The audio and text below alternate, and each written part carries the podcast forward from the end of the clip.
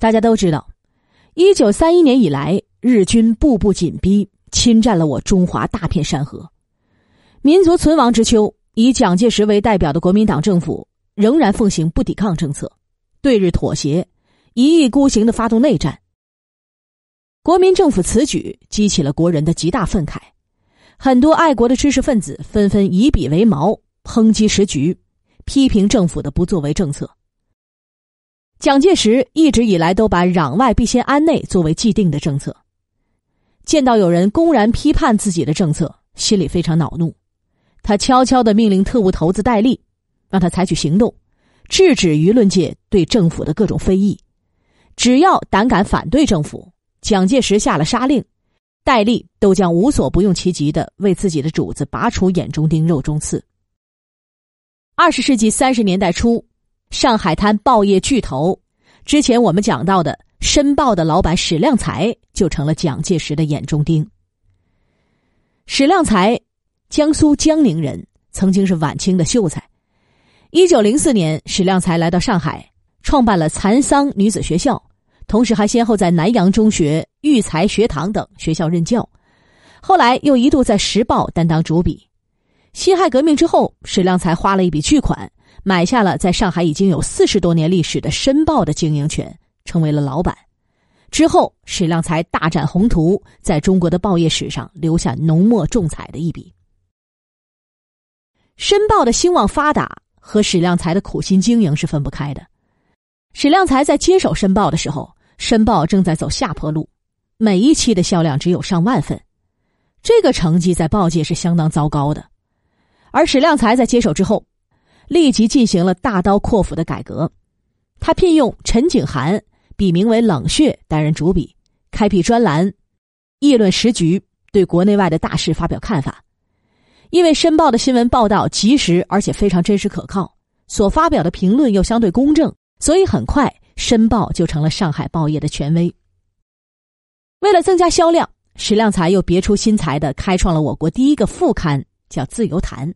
聘用以王顿根为代表的鸳鸯蝴蝶派文人，在上面发表才子佳人的小说，以此来吸引女性读者。通过这些措施，《申报》销量大增，由当初的万余份，很快就飙升到七八万本，读者也多达十万多人。史量才就这样聚起巨额的财富，成为上海滩享誉盛名的人物之一。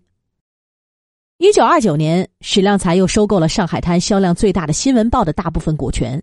成为上海的报业大王，但是史量才这个人啊很有野心，他不甘心版图只限于报界，他以报业为踏板，又向金融、造纸、纺织、医药、机器制造等其他的产业进军，而且都取得了不错的成绩。如果论史量才在上海的影响力，恐怕就算是杜月笙，也只能是自叹不如。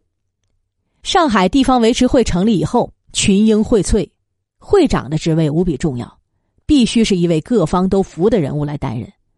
向来舍我其谁的杜月笙，这个时候也不得不推举史量才出任会长一职。可知史量才在上海的人望、权力以及在舆论界的影响力是多么的非同凡响。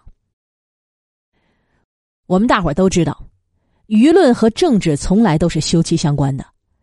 在早年的时候，史量才的报纸趋于保守。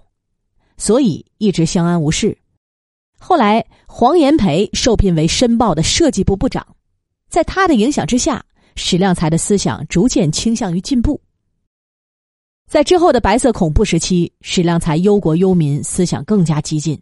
他聘用了一些进步文化人士，比如说鲁迅、茅盾等人，在《申报》上发表文笔犀利的文章，把矛头直接指向了国民政府。批判国民党的政治、经济、军事、教育等方面的不当措施，他反对国民党政府围剿中国工农红军，反对国民党政府的不抵抗政策，同情社会各界的爱国救亡运动。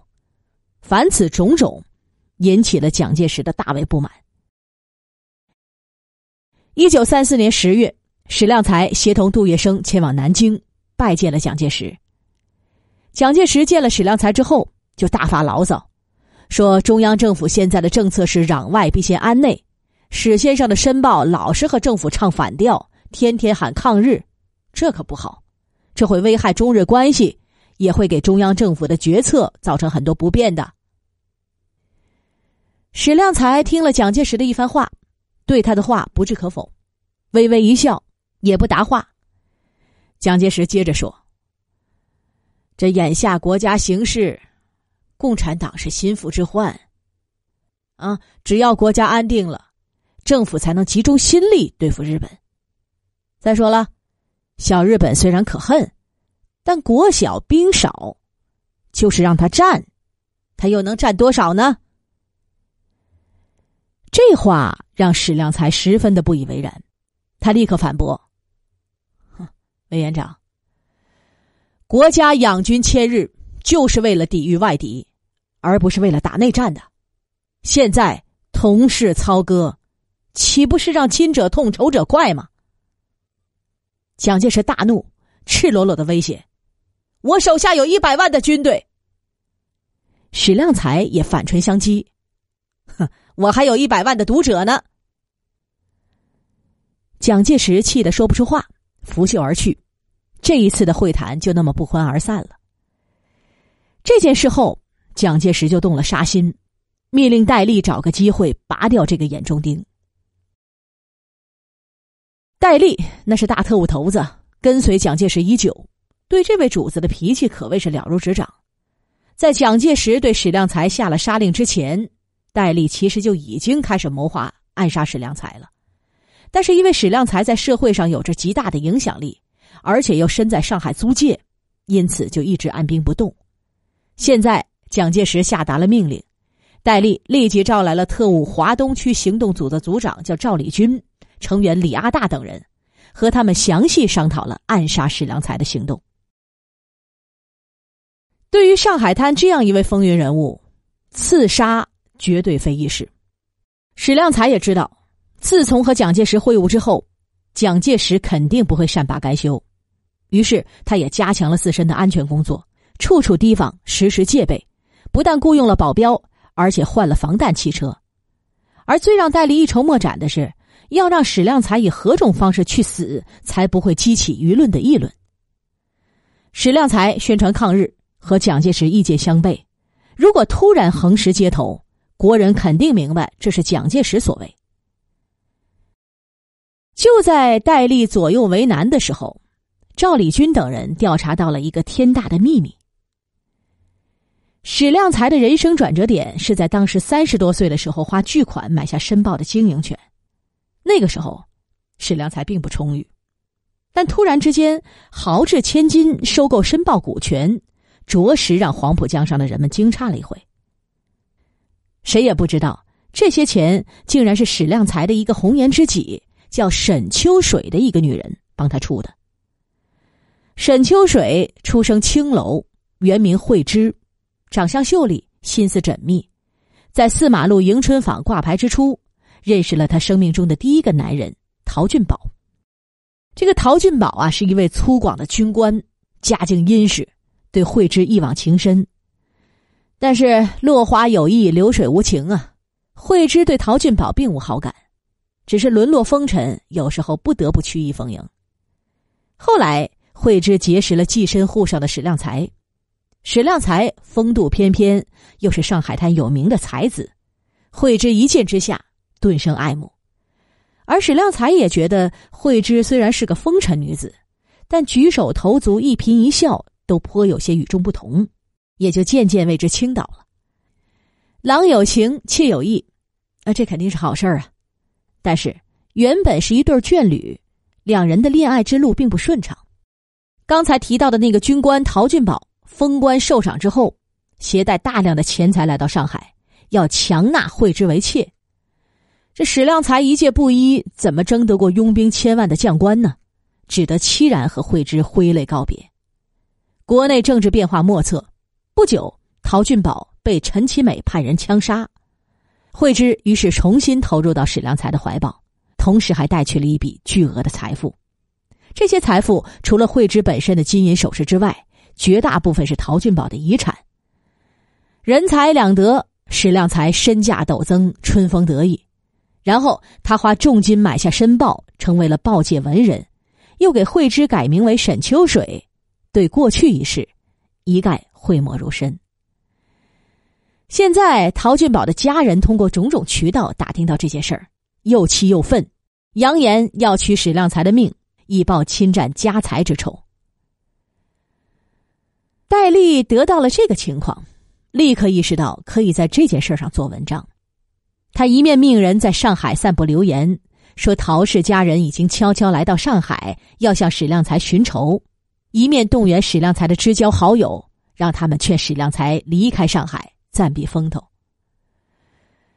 史量才没看出什么不对劲儿，就携妻子沈秋水等人前往杭州秋水山庄度假，对外则宣布去杭州料理一些私人事情。一个月后，史量才想上海方面的事情可能已经平息了，就又带着沈秋水、儿子史永庚等一行六人乘私家车从秋水山庄出发，返回了上海。就在汽车行至海宁翁家埠附近的时候，一辆黑色的轿车拦在了路中央，截住了史量才等人的去路。赵立军、李阿大等六名黑衣劲装的军统特务跳下车来，围住史量才的车，举枪就射。司机黄锦才、石永庚的同学邓祖寻当场毙命。史量才立刻明白过来，慌忙大叫：“快跑！”众人四散而逃。沈秋水及一名女眷沈丽娟体弱，跑到不远处，就因为脚踝扭伤，一人被榴弹划伤，双双扑倒在地。当然了，杀手的目标并不是他们两个人，舍下他们，分成两组，向史亮才和石永庚追击而去。石永庚由于是运动健将，跑得极快，在生死关头拼尽全身的力气猛力冲刺，竟然摆脱了杀手们的追击，保住了一条命。而史量才呢，就没那么幸运了。他年纪大了，又患有胃病，根本就跑不快。在慌乱中，他躲进了附近的一座茅房。特务们逼近的时候，他又悄悄从后门出去，藏到了后面的一个干涸的小水塘里。不幸的是，特务们最终还是发现了他。赵立军扬手一枪击中了史量才，李阿大随后补上一枪，子弹从口腔灌入颅内。史量才当场毙命。据说后来赵立军等人怕史量才不死，又接连补上了几枪，直到确定史量才已死，这才扬长而去。一代报业巨头、新闻界的风云人物就这样命丧黄泉，终年五十四岁。